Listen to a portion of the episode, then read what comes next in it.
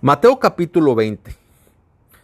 Traducción lenguaje actual. En el reino de Dios sucede algo parecido a lo que pasó en una viña. El dueño salió muy de mañana a contratar hombres para que trabajaran en ella.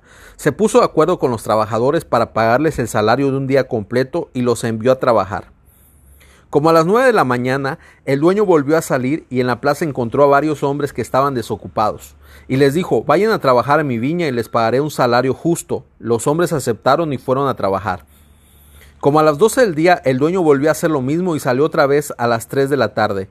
Ya eran las cinco de la tarde cuando el dueño fue de nuevo a la plaza y vio a otros hombres desocupados. Entonces les preguntó, ¿por qué han estado ahí todo el día sin hacer nada? Ellos le contestaron, porque nadie nos ha dado trabajo. El dueño les dijo, vayan a trabajar a mi terreno.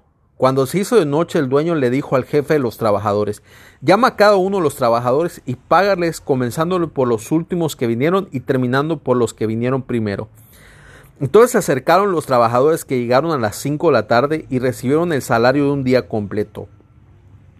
Después, cuando pasaron los que habían llegado primero, muy de mañana, pensaron que a ellos les pagarían mucho más, pero cada uno recibió el mismo salario de un día completo.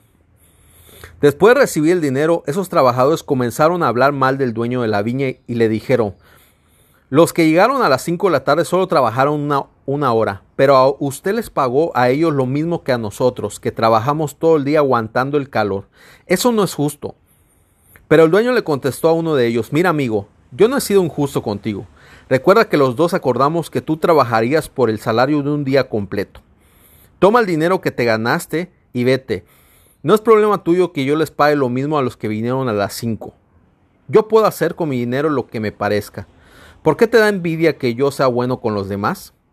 Jesús terminó diciendo, Así los que ahora son los primeros serán los últimos, y los que ahora son los últimos serán los primeros. Mientras Jesús iba a Jerusalén, en el camino reunió a sus doce discípulos y les dijo, Como pueden ver, ahora vamos a Jerusalén. Y a mí, el Hijo del Hombre, me entregarán a los sacerdotes principales y a los maestros de la ley. Ellos dirán que debo morir, y me entregarán a mis enemigos para que se burlen de mí y para que me golpeen y me hagan morir en una cruz, pero después de tres días resucitaré. La madre de Santiago y Juan, que eran dos de los discípulos, fue con ellos a hablar con Jesús. Cuando llegaron, ella se arrodilló delante de Jesús para pedirle un favor. Jesús le preguntó, ¿qué es lo que quieres? Ella le dijo, por favor ordena que cuando estés sentado en el trono de tu reino, mis hijos se sienten siempre junto a ti, uno a tu derecha y otro a tu izquierda. Jesús respondió, ustedes no saben lo que piden. ¿Están dispuestos a sufrir todo lo malo que va a pasarme?